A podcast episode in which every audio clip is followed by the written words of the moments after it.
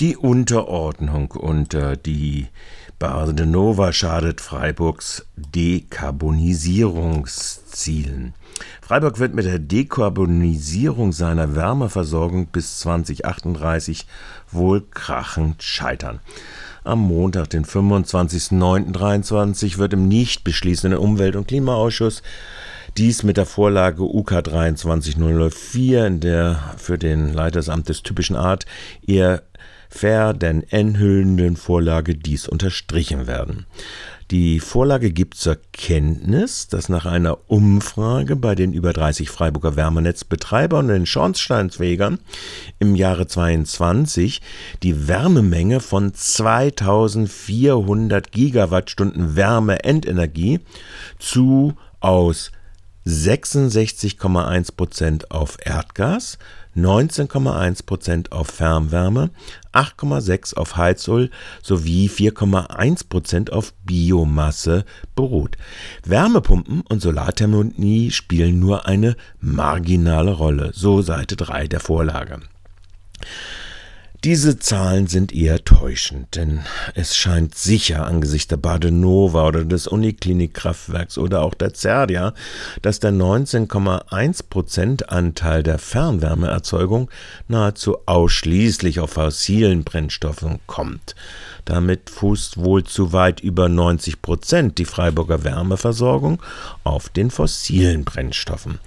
Hinzu tritt, gelänge es der, der Badenova Aus Netzausbau würden im Südverbund gerade einmal 194,5 Gigawattstunden und im Westausbau 181 Gigawattstunden, also nicht einmal roundabout ein Viertel des um 40 Prozent reduzierten Endwärmebedarfes bereitgestellt werden können.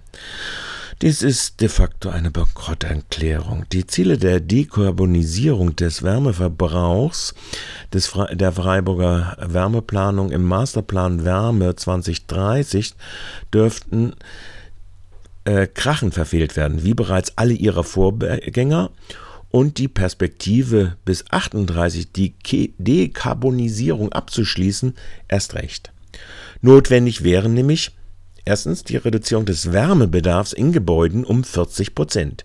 Dies ist nicht nur wegen der nahezu notorischen Unterschreitung der gängigen Sanierungsvorgaben zu Gebäudehimmeln im Bestand bei der stadteigenen FSB zunehmend illusorisch. Effekte aus Beratung privater oder anderer Gebäudeeigentümer werden kaum kontrolliert und sind eher marginal. Bei den Baukrisen und Finanzierungspreisen sowieso. Erfor der erforderliche Leitungsausbau der Wärmenetze müsste 8 bis 12 Kilometer jährlich allein für die Netze Süd und West betragen und ist nicht nur verkehrstechnisch, so auf Seite 6 auch angegeben, sondern auch angesichts zunächst gewinnschmälender hoher Kapitalkosten, genauso wie der neue, äh, die neue Wundertüte Tiefengeothermie bei der DBA Nova bisher als Rohrkrepierer zu bezeichnen, so die Vorgabe auf Seite 6. Der Wasserstoffausbau, noch vor zwei Jahren als Wurst den Gemeinderäten zur Durchsetzung eines zentralen Energiekonzepts im neuen Stadtteil Dietenbach in das Fenster gehängt, wird von ihm wird ganz leise zum Abschied ein Servus hinterhergerufen. Wörtliches Zitat Wasserstoff wird dagegen voraussichtlich in der dezentralen Wärmeversorgung von Gebäuden keine Rolle spielen. Auch der regionale Gasnetzbetreiber Badenova Netze setzt in seinen Planen den Vorrang, Fokus vorrangig auf Industrie und andere Großabnehmer. Eine weitgehende Umstellung der Gasnetze auf Wasserstoff erscheint derzeit nicht realistisch. AD Technologieoffenheit zum Beispiel der FDP.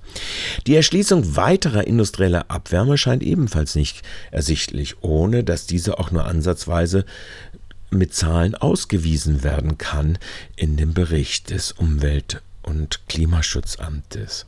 Es ist also kein Wunder, dass versteckt eingestanden wird.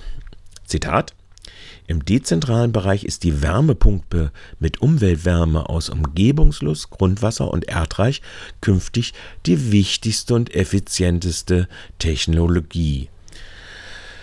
Vielmehr weiß das Amt also um die Disparatheit ihres eigenen Treibens, wie es auch selbst äh, schreibt. Letztlich sind es Tausende von privaten Gebäudebesitzerinnen sowie die Wohnungswirtschaft, wann diese eigentlich, die die Wärmewende in Freiburg in großen Teilen umsetzen müssen. Die Konzentration von gerade mal 10% der Klimaschutzfondsmittel auf dem Wärmenetzanschluss städtischer Gebäude oder städtischer Gesellschaften, insbesondere aber das wiederholte Liebäugeln mit den Zwangsmitteln, Anschlusszwang an überteuerte Badenova-Netze inklusive des hohen Dies sei solidarisch, wenn dafür zwangsweise verzichtet wird auf Solargebäude, Abwärme, Luft- und Grundwassernutzung mit Wärmepumpen auf Blockebene in den Quartieren dann ist dies erkennbar den Zielen der Dekarbonisierung völlig entgegensetzt. Das meint euer Michael.